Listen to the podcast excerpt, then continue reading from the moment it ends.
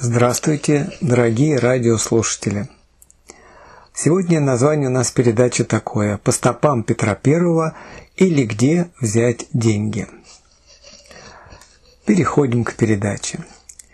Отнимать у одних, чтобы передать другим – это легкий путь, но он демотивирует тех, кто зарабатывает деньги. Мы это не раз проходили.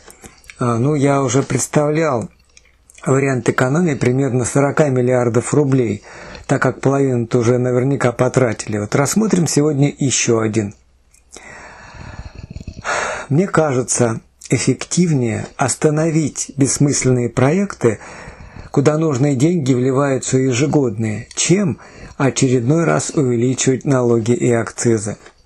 Еще один из таких проектов, по моему, по моему мнению, это президентская программа подготовки управленческих кадров. Кстати, ее инициатором считается Борис Немцов, когда он работал в правительстве. Вероятно, через эту программу прошло уже более 100 тысяч человек, но ее результаты не видны. Сокращение отставания в качестве продуктов, товаров и услуг, в производительности труда пока незаметны анализ, почему успех внешне аналогичной программы был при Петре I, я оставлю специалистам того периода, сам я обращусь к настоящему. Я знаю эту программу, президентскую программу подготовки управленческих кадров даже изнутри. Пять лет работал по приглашению одного из руководителей этой программы в Нижнем Новгороде.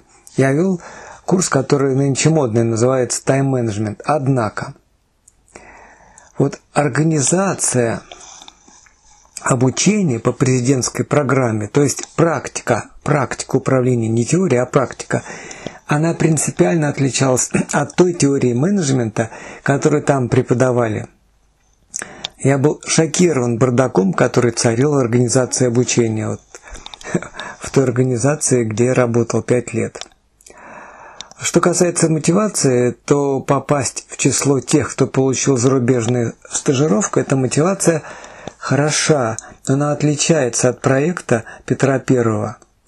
Как мне сказал один из простажировавшихся за рубежом, нас и близко туда никуда не подпускали, а вдруг мы что-нибудь сломаем там, за рубежом, в Японии. Особо следует сказать о преподавателях программы. Они ничем не хуже и ничем не отличались от преподавателей управленческих факультетов. Да и вообще это одни и те же люди. Принципиальных претензий потому к ним у меня нет. Но сама программа для них это просто грант. Когда я работал в этой программе, платили больше, чем в ВУЗе. Но сейчас деньги больше нужны на борьбу с пандемией. Зачем тратить деньги на бесполезную программу?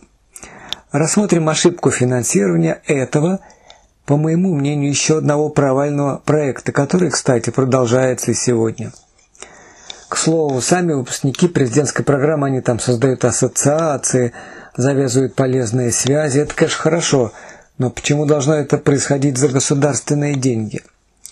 Как-то вот руководитель одной ассоциации выпускников в городе Н – меня пригласили туда для этой ассоциации провести семинар по тайм-менеджменту. Он на мою реплику, что эта программа еще больше халтура, чем в обычном ВУЗе. А почему еще больше халтура? Потому что часов обучения там меньше, чем в управлении, на управленческом факультете по обычной вузовской программе. Так вот он после некоторой паузы, когда сказал, что это халтура, подумала и честно согласилась, что это так. А в чем проблема? Она не в процессе обучения – она после него. Получив не очень стойкие, а в большей мере терминологические знания, выпускник этой президентской программы попадает куда? На свое предприятие, а там царит что? Менеджмент личных проб и ошибок конкретного руководителя.